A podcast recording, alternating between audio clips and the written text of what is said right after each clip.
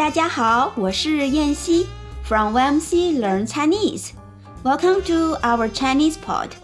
In our today's show, first I'll read a dialogue to you, and then let's learn some new words and expressions together.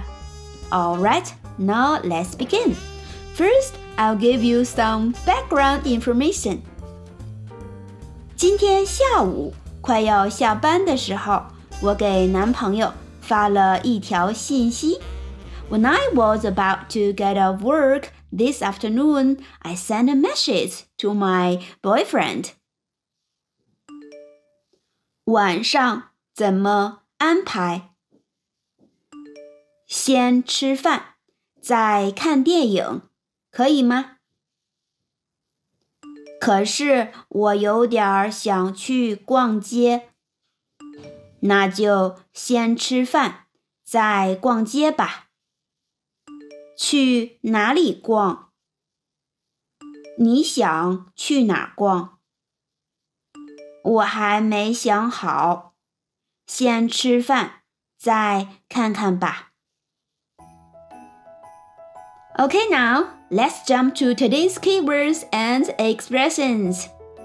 First, let's have a look at the first sentence in this dialogue.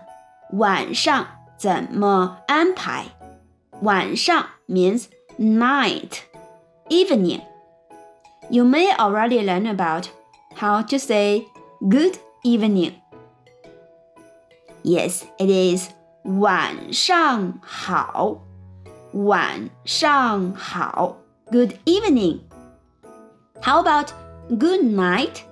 Good night is 晚安， 晚安。So 晚上怎么 how 安排？安排 means here is a plan, but actually it's used as a verb. So the whole sentence means how do you plan the night? 晚上怎么安排？安排 can be also used as a noun, which means arrangement. So you can ask the same question with a different expression. That is, 晚上有什么安排？晚上 tonight 有 have 什么 what arrangements 安排。 晚上有什么安排？What's the plan for tonight? We usually use 安排 for organizing. For instance, I want to organize a meeting. 我想安排一个会议。I want to organize a meeting. 我想安排一个会议。我想安排一次旅行。 I want to organize a trip. 我想安排一次旅行。Okay, now let's have a look at the second sentence in the dialogue. 先吃饭，再看电影，可以吗？Let's eat first, then watch a movie. Sorry. 先 means first, 先 and 吃饭 means have a meal to eat something. 再 means then.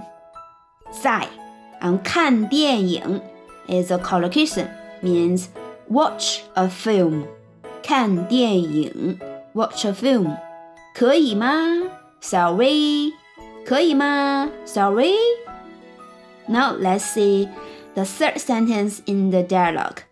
可是我有点儿想去逛街，可是 means but it equals to 但是 so here you can also use 但是 to replace 可是可是我有点想去逛街，但是我有点想去逛街。逛街 means go shopping，逛街 go shopping，有点儿 kind of。 有点儿 kind of. But I kind of want to go shopping. Then now let's have a look at the fourth sentence in the dialogue. It is 那就先吃饭，再逛街吧。So let's have dinner first, then go shopping. 那就 means so first 再 then here um we've seen this 先 and "再" twice right so we have 先吃饭再看电影。And here we have 先吃饭再逛街。Are you familiar with the 先 do something 再 do something structure? Hmm. Okay. In Chinese, we have a structure 先 do something 再 do something, which means I will do something and then do something. Let's take more examples. For example, 先洗手再吃饭 wash your hands first and then eat. 先洗手， 再吃饭。You may uh, have already learned learned another word called 然后, which also means then. So for this sentence, you can also say like this: 先洗手，然后吃饭。先洗手，然后吃饭。But what's the difference between the two forms? Well, it depends on which part are you emphasizing. If you wanna emphasize the 先 part of the sentence, meaning that before you do something, you should, you must do something first. That would be the structure of 先 and 在 rather than 先 and 然后。 For example, 请你先买票再进去。Please buy a ticket first and then enter. 请你先买票再进去。我想先找工作再搬家。I want to find a job first and then move. 我想 先找工作，再搬家。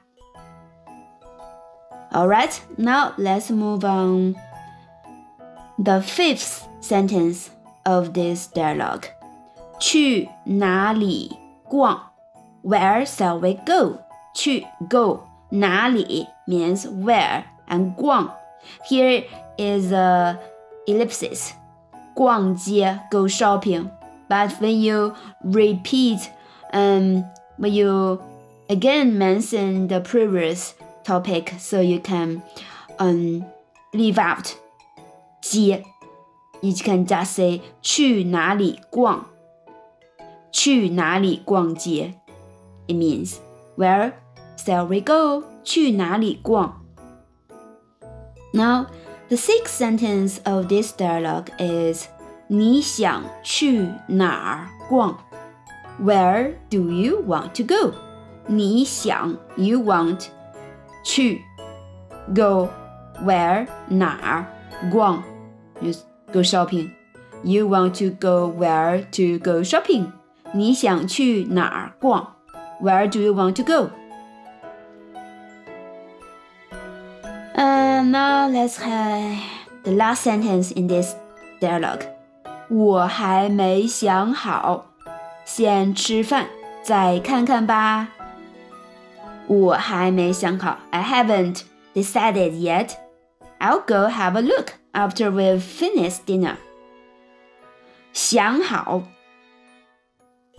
a verb 想 plus 好 expresses that the action has been completed successfully.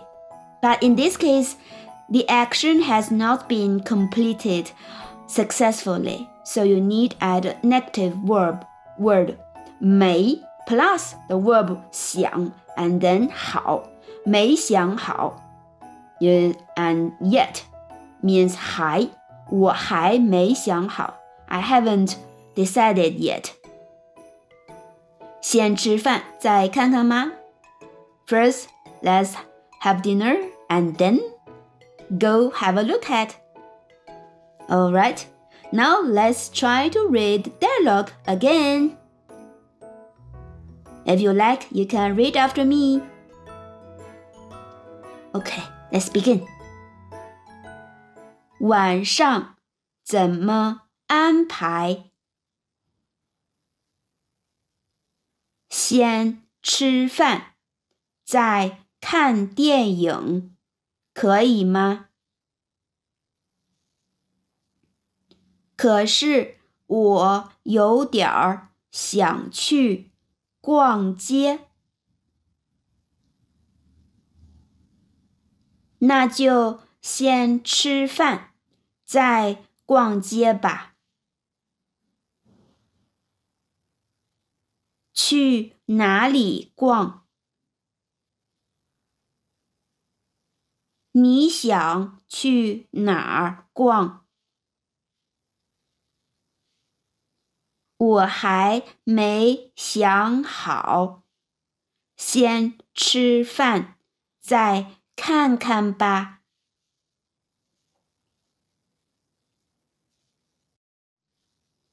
Hopefully, our show will be a good way for you to learn Chinese. If you are interested in Chinese culture and want to learn Chinese language, don't forget to click the subscribe button for more. I'll see you in our next video. Bye bye.